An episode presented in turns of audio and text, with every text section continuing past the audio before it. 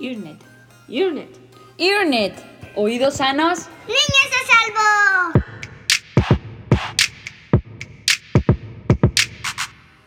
Empecemos con una breve explicación de la enfermedad. Doctora, por favor, ¿podría hablarnos sobre la otitis media? Claro, la otitis media aguda es una infección del oído medio, es decir, más allá de lo que nosotros comúnmente llamamos tímpano.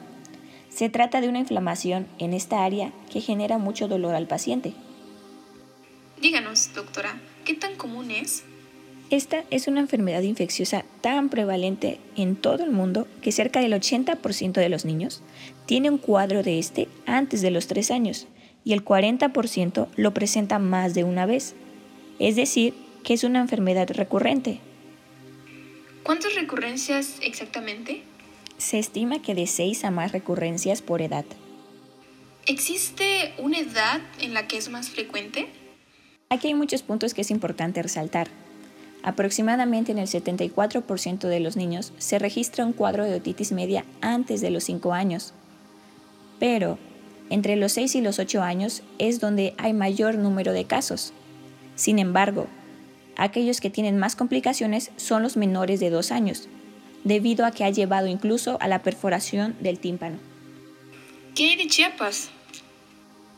En Chiapas, entre 2016 y 2015, ocupaba el noveno lugar como las principales causas de morbilidad. Sin embargo, para 2017 y 2018 ascendió al sexto puesto. ¿Cómo explicaría este aumento? Tanto en Chiapas como en el resto del mundo ha habido una disminución de la lactancia, un aumento del uso de biberones, un aumento del uso de chupones y de asistencias a guarderías. Esto son patrones observados en infantes que presentan otitis media. ¿Cuál es exactamente la relación de estos factores con el desarrollo de la otitis media aguda en general? La Secretaría de Salud publicó un informe en el cual se menciona que es un 33% más frecuente la otitis media en niños que utilizan chupón. En este mismo se expone que la falta de lactancia materna o una inferior a tres meses está muy relacionada con presentar un cuadro de esta patología, debido a que es en este tiempo durante el cual se fortalece el sistema inmunológico.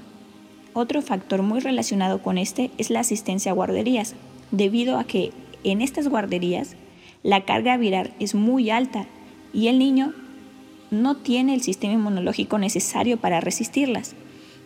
Es decir, que el sistema de nuestro cuerpo encargado de que los virus que ingresen no desarrollen patologías o enfermedades, no está desarrollado en esa edad, pues su sistema no puede enfrentarlos y cualquier exposición a un virus, por más pequeña que sea, desarrolla una patología y en este caso desarrolla la otitis media aguda.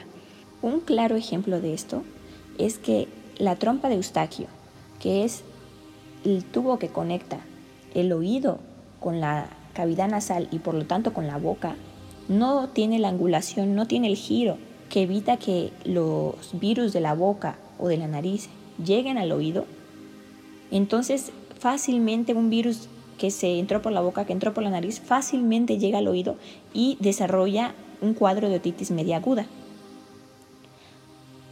Resaltamos todos estos factores debido a que en su mayoría se pueden prevenir o se pueden realizar estrategias para evitar exponer a los niños a todos estos factores y así evitar que desarrollen un cuadro de esta enfermedad, que es dolorosa y en algunos casos traumática para los niños, además de que puede tener consecuencias permanentes y graves como la pérdida de la audición. Por ello, invitamos a aplicar y tomar en cuenta todos estos factores en la prevención de la otitis media como por ejemplo evitar el uso del chupón y de los biberones, promover la lactancia materna y evitar la asistencia a guarderías antes de la edad de madurez del sistema inmunológico. Muchas gracias por compartir esta información que resalta la importancia que se le debe prestar a esta enfermedad. En contenidos posteriores les proporcionaremos más datos sobre la otitis media aguda.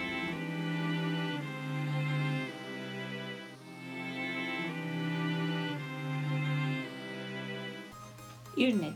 Earnet. Earnet. Oídos sanos. Niños